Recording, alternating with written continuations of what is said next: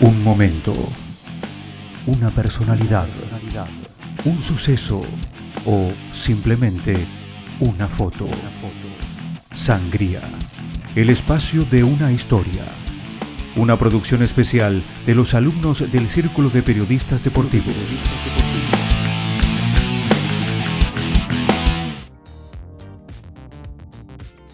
Con el pasar de los años la presencia de la tecnología fue en aumento, sin darnos cuenta apareció en lugares que jamás nos hubiéramos imaginado, como fue en el caso del fútbol.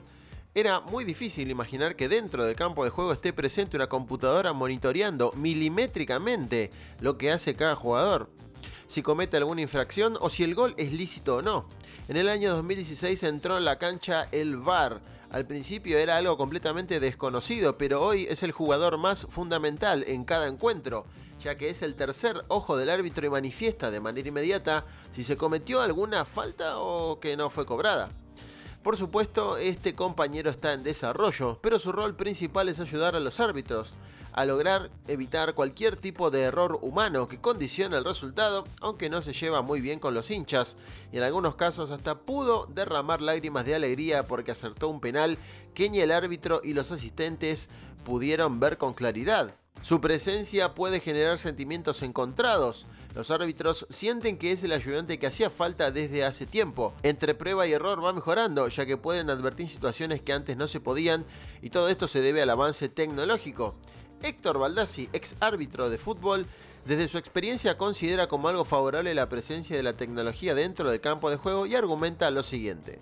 Bueno, el VAR es una herramienta más importante que tiene más el árbitro para poder tener compromiso con, con la justicia y darle más transparencia al fútbol. Es eh, lo que se pedía en el fútbol cuando llegaba la tecnología. Bueno, llegó de esta manera.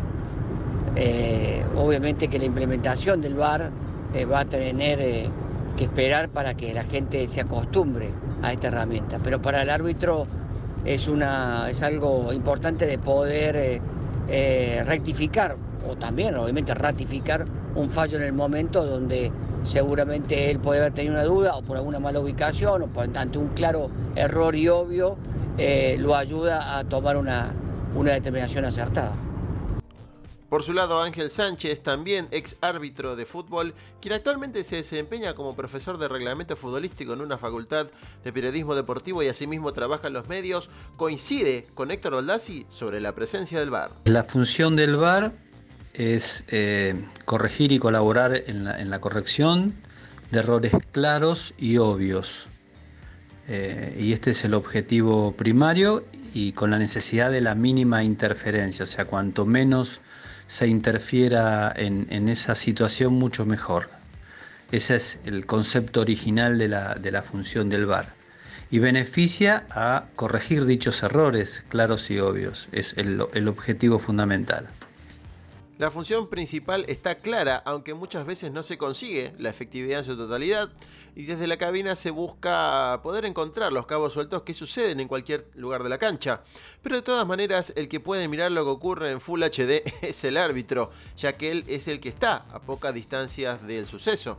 Baldassi piensa que el VAR es un complemento para el árbitro y que solo busca la objetividad en el juego.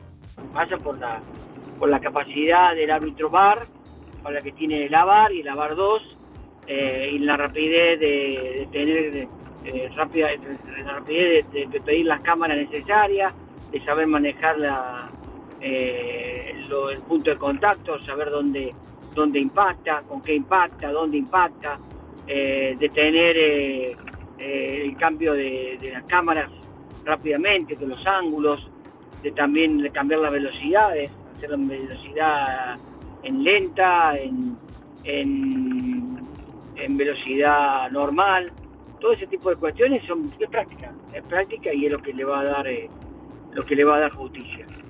Si le quita emoción, bueno, eh, ¿qué buscan? ¿Emoción o, o buscan justicia? Este es el tema.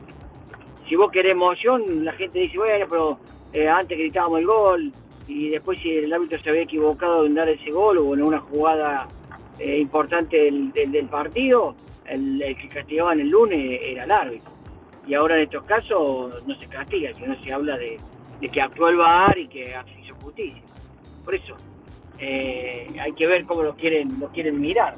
pero obviamente que, y te reitero, hay un porcentaje muy alto de acierto de parte del VAR. Sánchez también indica que es una ayuda para el árbitro, pero aún faltan desarrollar varias cuestiones. Ayuda en, en, muchísimos aspectos y el 100% es casi imposible, ojalá fuera el 100% porque hay cosas que siguen siendo eh, opinables. Y, para los árbitros que están en la cabina BOR como los árbitros que están en campo, si bien tienen la misma preparación, evidentemente hay cuestiones interpretativas de quién cometió la falta, quién no la pudo evitar, sobre todo en, situaciones de área penal o mano o fuera de juego que sean interpretativas, interfirió o no interfirió en la clara, claramente en la visión del árbitro. Obviamente, siempre la decisión final es del árbitro. Se va a perder algo de, del tiempo, se va, seguramente, pero el objetivo fundamental es hacer justicia y, y a eso se apunta. En nuestro país sabemos perfectamente cómo se vive la pasión por el fútbol. Ganar está por encima de todas las cosas y cuando no sucede un resultado favorable, el hincha de ese equipo buscará culpables por todos los rincones. Y más allá del rendimiento de los jugadores, el otro protagonista es claramente el arbitraje. Como bien se sabe, próximamente se sumará el VAR al torneo local y es algo que marcará un antes y un después. Baldassi considera que la presencia del VAR de por sí es difícil al principio y más aún para el fútbol argentino. El público se va a tener que acostumbrar. Obviamente que al principio va a ser cuestionado, eh, para la gente se va a poner mal porque hay que cuando hay que revisar las jugadas y a veces eh, se festejan los goles y después se anula. Bueno, es una cuestión de acostumbramiento. Este es el tema. Pero reitero, al principio de la nota te dije compromiso con la justicia y darle más transparencia al fútbol. Ese es el objetivo eh, ante un error claro y obvio que tenga el VAR y el árbitro.